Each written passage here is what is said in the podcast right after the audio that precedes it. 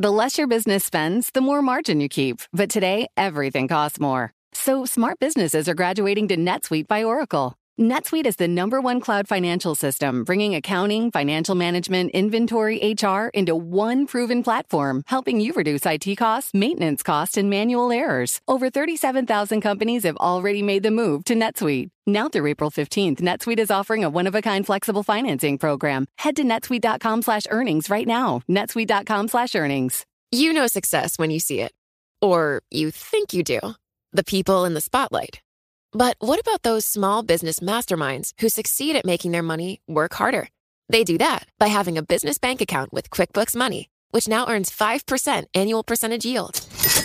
Making your money work as hard as you do? That's how you business differently. Learn more about QuickBooks Money at quickbooks.com slash 5APY. Banking services provided by Green Dot Bank, member FDIC. Only funds and envelopes earn APY. APY can change at any time. You know, it can be hard to see the challenges that people we work with every day are going through. Invisible struggles like stress and burnout, caregiving for a loved one, or being misunderstood.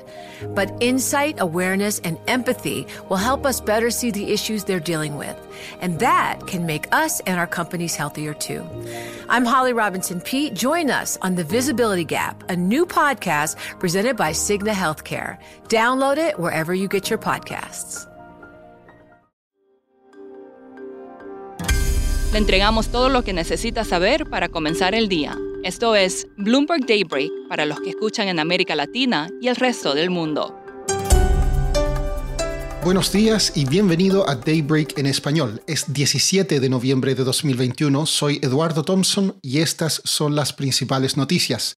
Los futuros en Wall Street y las acciones europeas están con pocos cambios ya que el aumento en los casos de COVID pone freno al rally alcista en los mercados. Las tasas de los bonos del tesoro bajan y el dólar sigue cerca de su mayor valor en el año. El Bitcoin y otras criptomonedas caen ante potenciales anuncios de más regulación en Estados Unidos.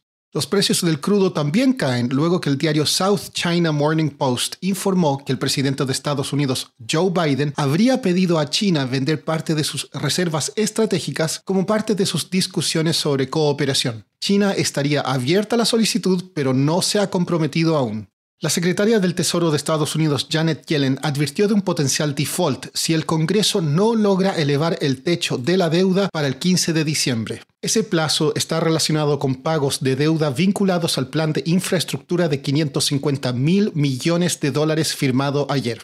En cuanto al coronavirus, Pfizer pidió a reguladores la aprobación de emergencia de su píldora contra el COVID y dijo que firmó un acuerdo con las Naciones Unidas para otorgar licencias de la píldora a productores de genéricos en países de menores ingresos. México finalmente comenzará a vacunar a adolescentes de 15 a 17 años sin comorbilidades y enviará algunos niños a Estados Unidos para obtener la vacuna.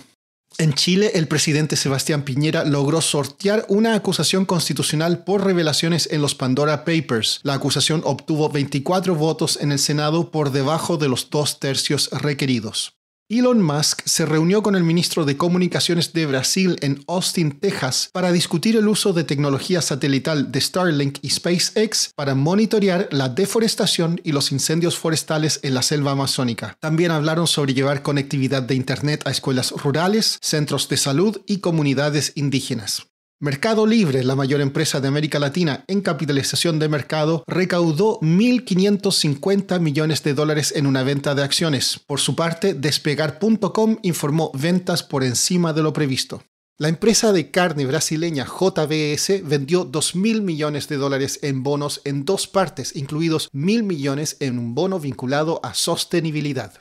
La economía de Colombia se recuperó más rápido de lo esperado en el tercer trimestre. Oscar Medina, periodista de Bloomberg News en Bogotá, nos da los detalles.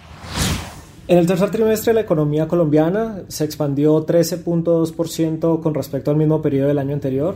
Eso fue por encima de la expectativa mediana de economistas encuestados por Bloomberg que esperaban una expansión de 12.5%.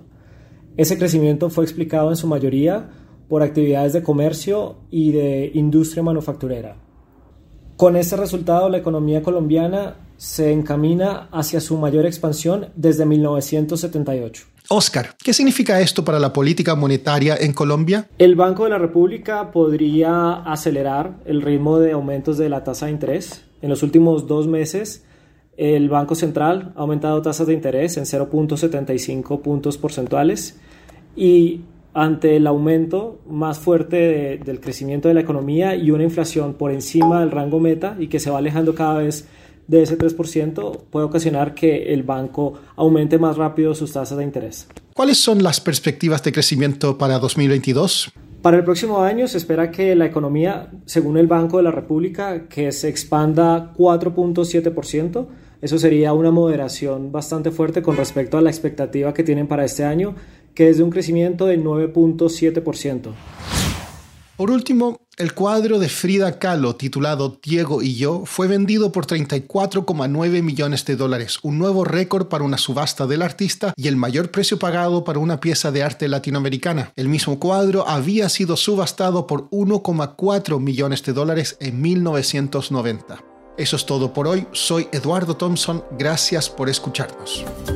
Para conocer todas las noticias que necesita para comenzar el día, revise Daybreak en español en la app Bloomberg Professional. También puede personalizar Daybreak para recibir las noticias que desee.